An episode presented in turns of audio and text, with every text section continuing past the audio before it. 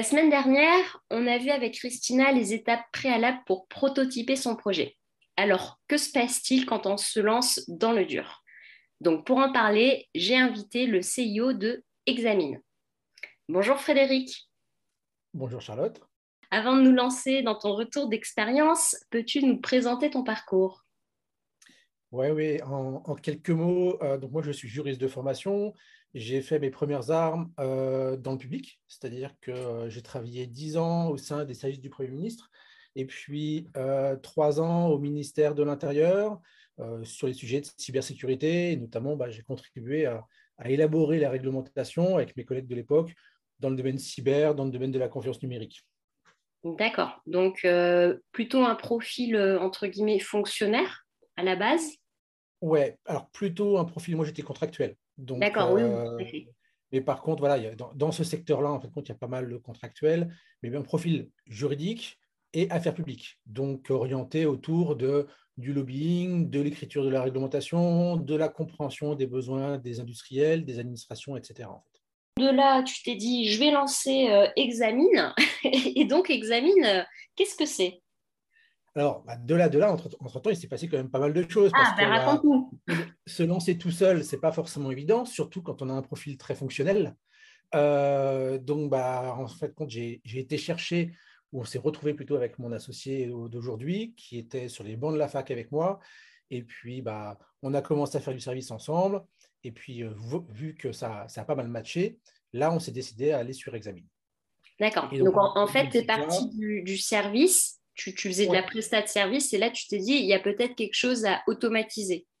Ouais, c'est ça. On s'est aperçu que la, dimension service n'était pas suffisante. Mm. Euh, parce qu'on n'arrivait pas à aller au bout de ce qu'on voulait faire. Euh, donc, nous, on est dans le domaine de la conformité. et on était deux. Et le problème, c'est que pour adresser des gros clients ou des problématiques complexes en matière de conformité, euh, type euh, une société qui doit se mettre en conformité alors qu'elle a 30 euh, filiales sur plusieurs pays, avec des personnes qui ne s'entendent pas à l'intérieur, et ainsi de suite, on était quand même très limité. Et c'est là où on s'est dit, on va développer le logiciel qui va nous aider à mettre en conformité ce genre d'organismes complexes. Ta proposition de valeur aujourd'hui, c'est quoi? Ouais, c'est un logiciel d'audit, d'aide à l'audit, à la conformité et à la certification. Ça, c'est la base. Mm-hmm. Mais qui est destiné à tout type de public, c'est-à-dire qu'on puisse adresser la TPE qui a des besoins de facilité d'utilisation, qui a des besoins d'ergonomie, et le grand compte qui va avoir, lui, des besoins de suivi, des indicateurs, euh, ce genre de choses. Donc, la valeur euh, de notre logiciel, c'est vraiment un assistant à l'audit à la conformité et à la certification, qui est destiné à accompagner les entreprises, quels que soient leurs besoins, quelle que soit leur méthode de fonctionnement. C'est-à-dire qu'aujourd'hui, les services juridiques soit sont internalisés, j'ai mon propre juriste, j'ai mon propre directeur juridique avec son équipe, ou alors ils sont externalisés auprès d'un avocat, d'un cabinet de conseil, d'un DPO, et ainsi de suite. Et donc l'idée, c'est, sans changer leurs, habitudes, de les aider à faire de la meilleure conformité. Euh, super. Euh, assez complexe, mais, euh, mais bien. Euh, c'est assez complexe, c'est super intéressant. Et, et c'est pour ça notamment bah, que pour l'instant, on ne fait pas ça sur tous les domaines. On fait ça surtout en cybersécurité et en RGPD, c'est-à-dire là où on est légitime mm-hmm. et là où on est plutôt compétent. Ok. Et le, prochain domaine, ce serait quoi? Moi, j'aimerais bien aller sur le, la gestion de produits, en fait. C'est-à-dire pouvoir accompagner des personnes, vraiment toucher le cœur de métier, pas seulement la, le support, entre guillemets, de dire, voilà, je développe un produit, un dispositif médical, et ben, avoir une solution qui lui permette de vérifier la conformité du dispositif médical à toutes les normes ISO, toutes les normes ETSI qui s'imposent à lui. Et là, pour le coup, on peut avoir 10, 20 ou 50. Ah ouais, alors là, c'est un autre level quand même. ouais, ouais, mais pour le coup, on a un très bon démonstrateur, on est capable de rendre le service. Donc après, effectivement, comme tu dis, il hein, faut passer au niveau 2. Oui, c'est ça. Euh, et puis euh, et faire en sorte que ça, bah, que ça marche bien, que qu'on garantisse la qualité de données, la sécurité des preuves, etc., etc., etc. Bon, on va retourner un petit peu euh, dans le passé maintenant, on s'est projeté dans le futur, donc hop, on va revenir à, à tes débuts. Euh, à partir de quand tu t'es dit euh, c'est ok, on y va? J'ai compris l'histoire euh, du début qui disait que oui, la, prestation a ses limites, mais entre se dire ça a ses limites et se dire on se lance, qu'est-ce qui a fait que ça a pu le faire? Et ce qui, ce qui, a vraiment servi de déclencheur, c'est la confrontation avec l'associé actuel que j'ai, donc mhm. Clémence Philippe, qui est une avocate spécialisée en droit et technologies de l'information donc un profil qui est complémentaire au mien, plus commercial, plus orienté service, euh, alors que moi je suis plus réflexif, entre guillemets, plus sur le produit. Euh, et grosso modo, le, si on doit identifier un moment à laquelle on s'est dit euh, pourquoi pas et puis ça pourrait le faire, c'est quand on a commencé à partager la valeur, c'est-à-dire qu'on faisait du service et se dire, mhm. bah voilà, toi tu prends quelle part sur la somme de service et, et grosso modo à parler argent. C'est là où on s'est dit, bon, quand il y a des galères, on saura faire. Parce que derrière, il y a des bonnes bases. On s'entend sur les valeurs, on s'entend sur euh, le partage de, la ressource. Euh, donc, euh, il n'y aura pas de problème. Quelles sont les, premières difficultés que tu as rencontrées? Tu as parlé de, galères, mais on, va rentrer dans, le, dans, les détails. Oh là, bah, des difficultés. Bon, après, tu sais, nous, on, a, on est deux juristes, hein, donc on n'a pas un profil tech, on n'a pas forcément un profil HEC très commercial. Donc, euh, bah, la première difficulté qu'on a eue, nous, c'est de convaincre. Hein. Mm. C'est convaincre qu'on pouvait sortir du service, sortir de l'expertise, entre guillemets, en droit et en conformité pour aller sur le développement d'un logiciel avec bah, tout ce qui est requis, c'est-à-dire faire des algorithmes, euh, comment dire, concevoir euh, des interfaces, etc., etc., etc. Donc, la première chose, c'est vraiment de dire, voilà, vous êtes, vous êtes deux juristes reconnus un petit peu dans leur, dans leur secteur. Est-ce qu'on est capable de développer un soft? Et euh, aujourd'hui, il y a beaucoup de fonctionnalités. Il euh, faut savoir qu'on n'est pas sur un projet qui est euh, ultra techno. On ne va pas faire avoir une grosse fonctionnalité, mais on va plutôt avoir plein de petites fonctionnalités qu'on va agencer, auxquelles on va rajouter du design, auxquelles on va rajouter des enchaînements pour que ça soit didactique, facile d'accès. Donc on a à peu près 200 à 300 fonctionnalités, petites fonctionnalités différentes. Tu dois miser sur l'expérience utilisateur, j'imagine, mais tu as vraiment construit tes fonctionnalités en fonction des besoins de... que tes clients te faisaient euh, remonter. Alors, c'est même euh, l'UX, l'expérience utilisateur, c'est le moteur, entre guillemets, du produit. Hein. C'est-à-dire que euh, ce qu'on va faire, et on l'a fait encore récemment, c'est qu'on va interroger notre base de clients, notre base de prospects, nos connaissances pour vérifier si ce qu'on propose est adapté. Mmh tu vois, typiquement, au mois de janvier, on a fait un questionnaire qu'on a envoyé à 200 personnes pour savoir comment ils voyaient la conformité, qu'est-ce qu'ils souhaitaient d'une plateforme euh, d'aide à la conformité, et puis pour en tirer un peu des grandes lignes et voir si on ne se trompait pas, entre guillemets, dans nos futures fonctionnalités, dans les futures directions du produit. Et ça, c'est quelque chose qu'on a utilisé. Euh, assez souvent, on s'est réuni avec l'équipe pour bah, qui des juristes ou qui des développeurs, euh, savoir quelles sont les idées, euh, ce qu'ils proposent. Donc l'idée, c'est pas forcément que ce soit top-down, genre le chef qui dit ce qu'il faut, mais vraiment que ça, ça aille dans, dans, tous les sens. Et puis après, bah, effectivement, on fait, on fait une roadmap produit. Mais l'idée, c'est toujours se, se baquer, entre guillemets, se protéger en revenant vers les utilisateurs, voir comment ils réagissent, euh, et donc, on est, euh, j'ai l'habitude de dire que je me nourris quasiment autant des factures qu'on émet que des retours utilisateurs. Ok, ça fait une sacrée masse d'informations et puis d'interlocuteurs. De, Alors, comment ça se passe euh, pour, ben, pour développer un tel produit dans, dans ce contexte-là? Au quotidien, ça, ça se passe comment avec un développeur? Alors, euh, nous, déjà, on est une petite équipe de 10 personnes. Entre guillemets, il n'y a pas qu'un développeur qui est impliqué dans le produit. Donc, on a trois développeurs. On a une personne qui fait euh, de l'UX, justement, et du design. Et euh, on a aussi des experts métiers, soit côté cybersécurité, soit côté juriste. Donc, le, produit se développe en, on va dire, avec une synergie entre tous ces profils. Tous ces profils qui ne sont pas forcément un sur les mêmes méthodes et appétents sur les mêmes choses. Euh, pour te citer un exemple, euh, le juriste, lui, il est sur un temps très court. J'ai une question, je réponds dans la journée, dans l'heure, un peu en mode avocat. Euh, le, développeur, il est sur un temps beaucoup plus long. Donc, il est sur un temps à la semaine.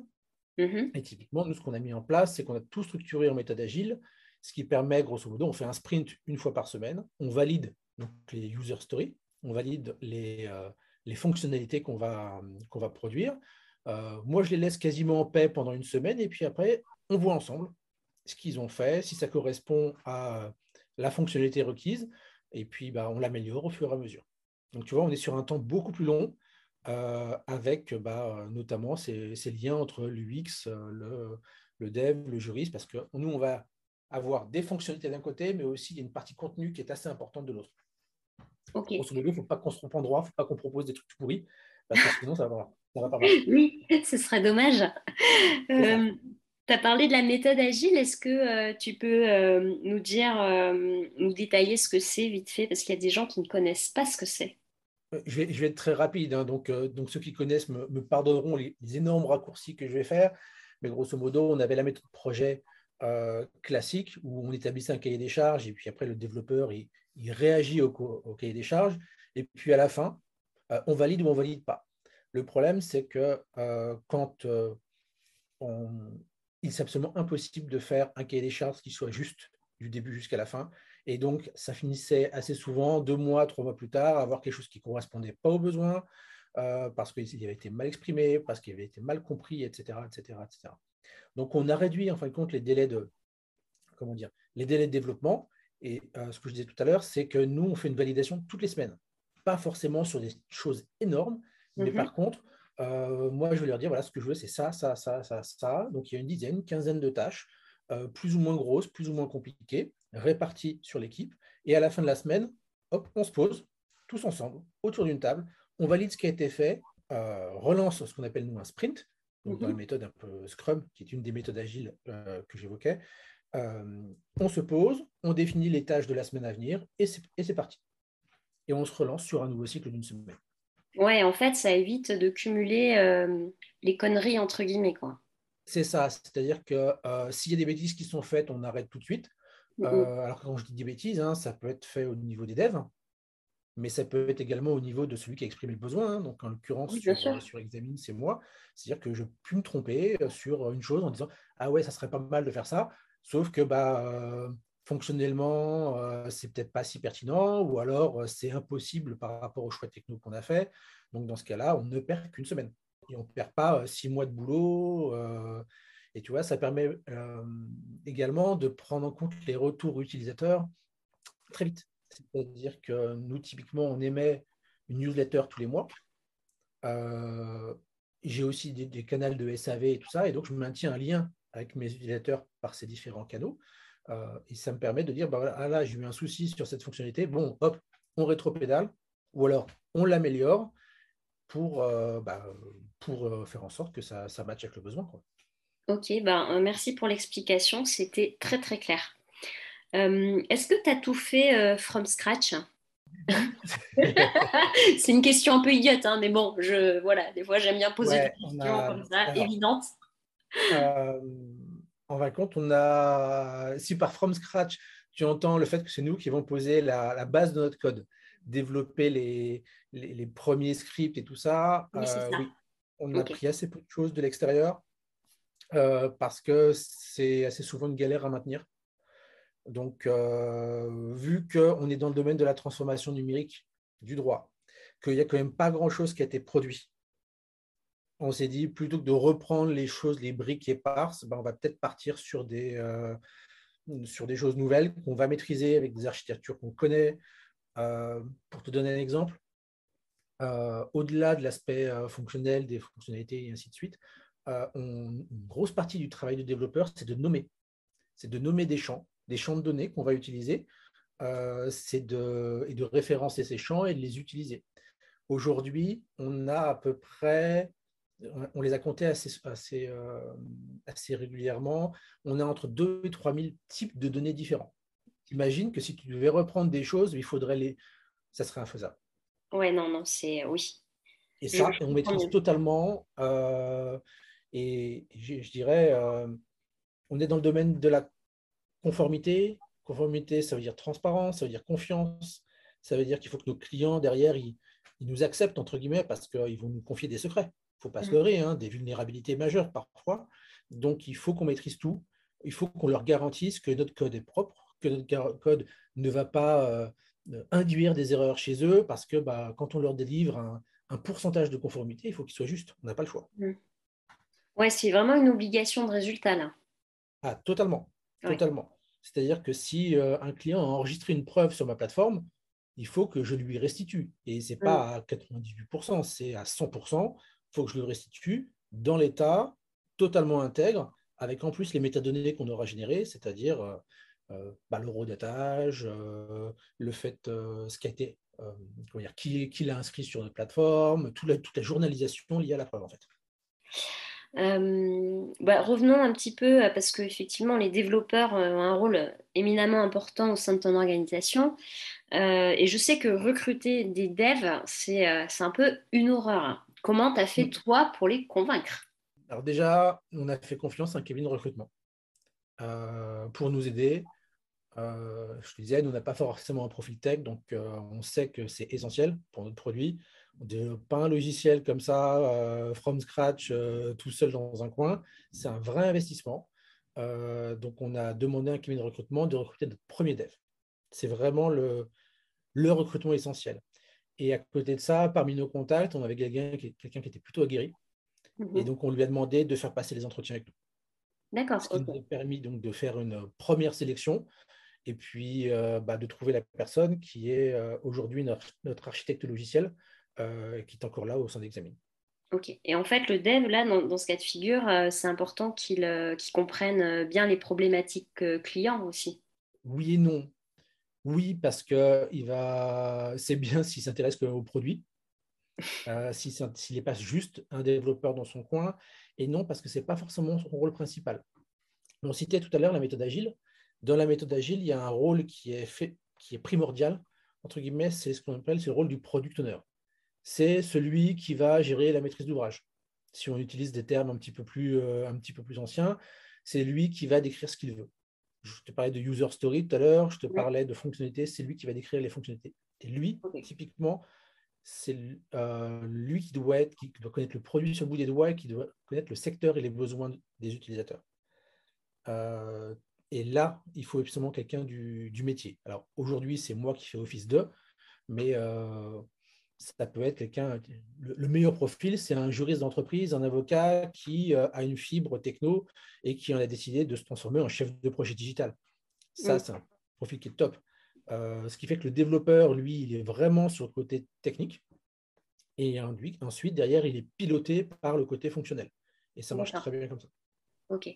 Et euh, si tu demandes au développeur d'être également sur le côté fonctionnel et également d'être sur le côté RD et ainsi de suite, bon, bah là, effectivement, euh, tu cherches le mouton à cinq pattes et j'avais personne. Ouais, non, chacun son métier, mais justement, il y en a beaucoup des product owners qui sont euh, avocats ou juristes. Pas, pas trop, non? Quelques-uns, mais il n'y en a pas beaucoup, non. Ok. Bon, même ça, ça commence à être un peu un mouton à cinq pattes, quoi. Donc, on ne va pas demander aux développeurs non plus de, tout faire, quoi, d'avoir mille ouais, C'est ça. Si en plus tu dis, tu demandes à ce qu'ils soient un peu commerçants et qu'ils t'aident là-dessus, non, c'est mort.